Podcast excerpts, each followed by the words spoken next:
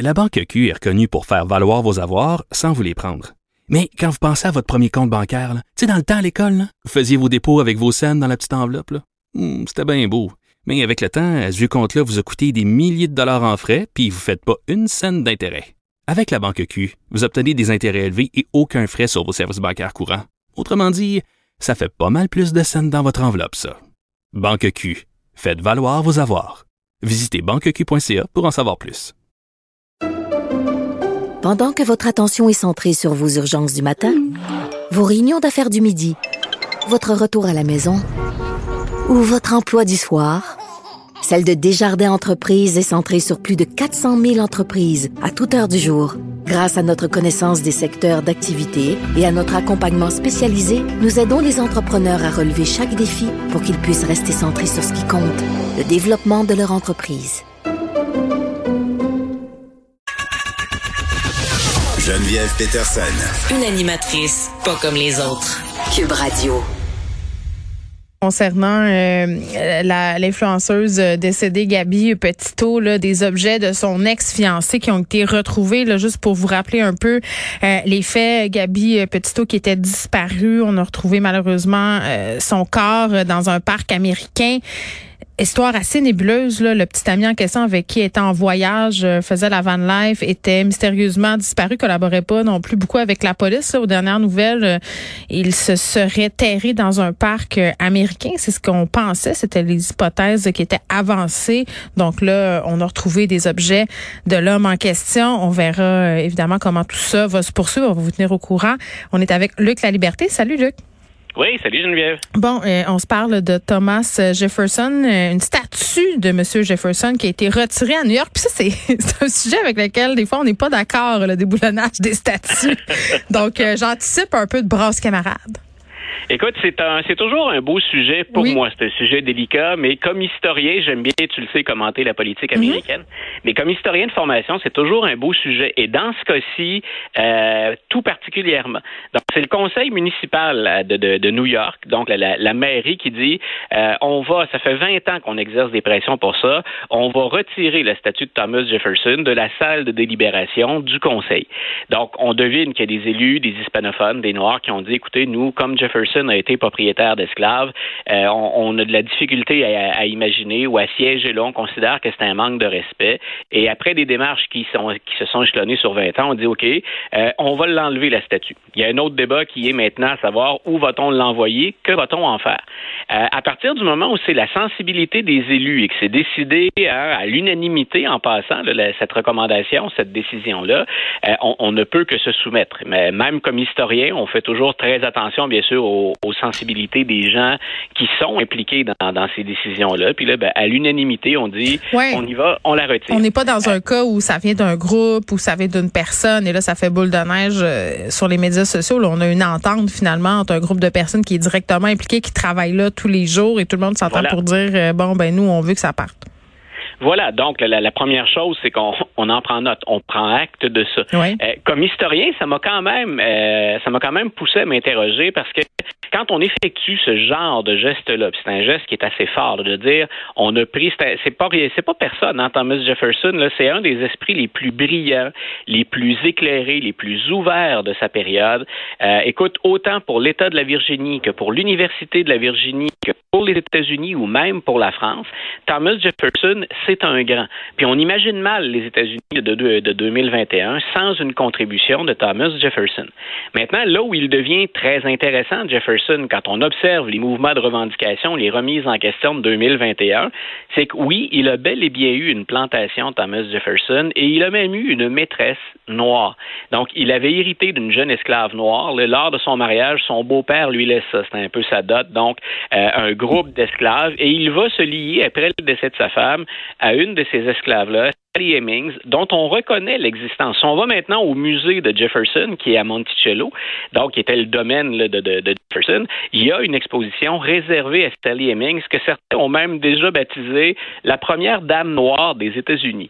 Donc, ça devient complexe. Ça montre bien sûr qu'à l'époque, c'est une relation qui est très trouble entre les propriétaires de plantations et les Noirs qui sont des esclaves. Ce qu'on a tendance à oublier aussi de Jefferson, puis dont on parle à peu près jamais, c'est que oui, c'est le rédacteur de la Déclaration d'indépendance, mais mm. quand, il, quand on l'envoie, Jefferson, on est à Philadelphie, puis on parle de se séparer de l'Angleterre, on sait que ça va mener à une guerre, on envoie Jefferson s'isoler, puis on lui dit, tu vas, lui, tu vas nous pondre le texte, le brouillon de la Déclaration d'indépendance. Jefferson a un malaise avec, il a beau être propriétaire d'esclaves, George Washington et lui ont un malaise avec le fait de posséder d'autres êtres humains. Et on parle de la traite des Noirs et de l'esclavage. Et Jefferson, on l'oublie, dans la première version de la Déclaration d'indépendance, il c'est un Virginien, propriétaire mhm. d'esclaves, il dépose un paragraphe dans la, Déclaration d'indépendance dans laquelle il condamne très sévèrement l'esclavage. Euh, Donc, pour l'époque, euh, Luc, là, parce que, bon, tu nous décris euh, quand même des choses qui sont impensables aujourd'hui, évidemment, mais pour l'époque, on peut le qualifier quasiment de, de nuancé, même plus que ça. Là.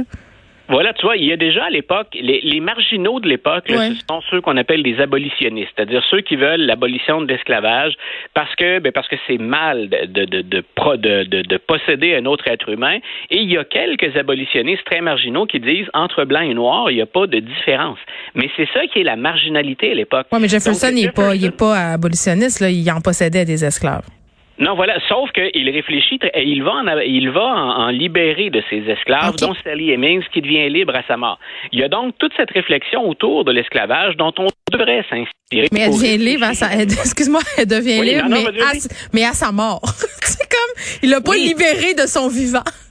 Non, il a libéré des enfants de Sally Hemings de son vivant et il va libérer Sally Hemings à sa mort. Donc, mais déjà pour l'époque, quand on remet ça dans le contexte de son temps, ça fait pas de Jefferson un héros qui est sans faille. On parle pas d'en faire un saint, mais c'est un, c'est déjà quelqu'un qui est un précurseur. Et ce sont des pressions politiques des États esclavagistes, dont la Virginie à l'époque, qui vont faire dire finalement aux gens autour de la table et autour de la Déclaration d'indépendance, commençons par faire la guerre à l'Angleterre, puis on rejasera de mm. l'esclavage ensuite. Et malheureusement, ça va attendre la fin de la guerre de sécession. On va qu'on en discute pour l'abolir dans les faits. Mais donc, j'ai trouvé ça un peu étrange que ce soit ce personnage-là auquel on s'attaque. Il y a qu'on s'en prenne à des généraux sudistes, par exemple, ou à des suprémacistes blancs au moment de la guerre de sécession. Ça, ça m'apparaissait comme assez clair. Et qu'un noir américain passe avec ses enfants devant une statue de quelqu'un qui a asservi ses ancêtres et que ce soit payé avec des fonds publics, je me dis, il y a, des questions à se poser. Il y a MLS qui est bien réel. Jefferson, c'est plus complexe. Je trouvais que c'était plutôt une occasion d'échanger, de se donner un cours d'histoire. Fait que ça t'étonne qu'on s'en soit ben, pris ben, à sa représentation. Voilà, donc c'est la raison pour laquelle je te disais, ben, écoute, on en prend note, puis on se soumet à cette décision-là. On a convenu, c'est d'un commun accord, à l'unanimité, on a dit, OK, on déplace la statue de Jefferson. Mais je répète, moi, c'est l'identité du personnage qui m'a étonné. Je me mm. disais, s'il y a un personnage qui peut servir à éduquer, dont on devrait discuter, puis qui peut nourrir des débats ou des réflexions, c'est bien Jefferson. Qu'on le retire, j'ai, en tout cas, il y a 17 historiens de, de, New York qui sont intervenus pour dire, euh, on pense que c'est pas une bonne chose. Et j'aurais tendance à me ranger de leur côté ou à adhérer à leur avis dans ce dossier-là. Bon, on parlait de politique américaine euh, avec Vincent Dessureau tantôt. Est-ce qu'on accorde trop de place à, sa couverture dans nos médias québécois? Puis c'est vrai qu'en période électorale, ça prend beaucoup de place. Là, les élections américaines 2024, ça va arriver vite. Puis si on parlait autant de politique américaine, c'était beaucoup à cause de Trump. Mais là, c'est fou, un nouveau sondage dont tu voulais me parler, Luc, qui place euh, Biden et Trump à égalité pour cette élection à venir en 2024.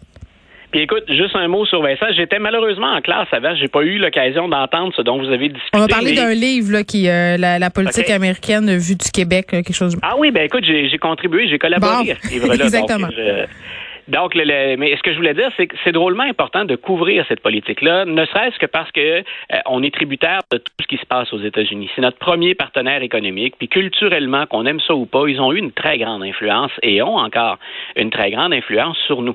Et c'est la raison pour laquelle moi, que Donald Trump, dans un récent sondage, même s'il est un peu moins dans l'actualité, qu'on lui reconnaisse autant de chances de gagner en 2024 que Joe Biden, l'actuel président, on peut se dire on est loin du compte encore. Hein. Trump Trump n'a pas dit officiellement qu'il allait être là. Joe Biden traverse une très mauvaise passe. D'ailleurs, il espère au Congrès être en mesure de faire passer ces fameux projets euh, budgétaires, le financiers, qui sont de, la plus haute importance pour lui. Il est encore loin de la coupe aux lèvres, hein, comme on dit régulièrement.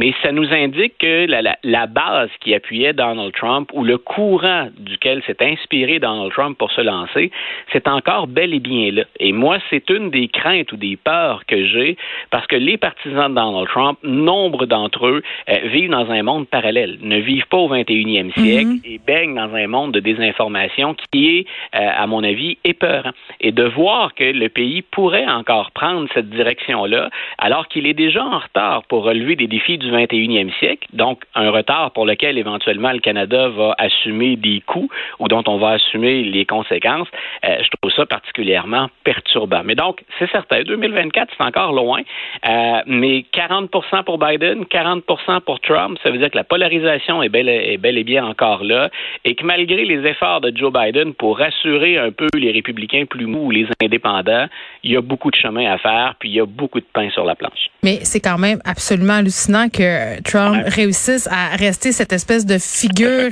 tellurique très, très présente dans l'imaginaire américain, dans l'imaginaire républicain. Bon, tu vas me dire, il y a du temps jusqu'en 2024, mais quand même. la liberté, merci beaucoup. Un grand plaisir, Geneviève. Bonne fin de journée.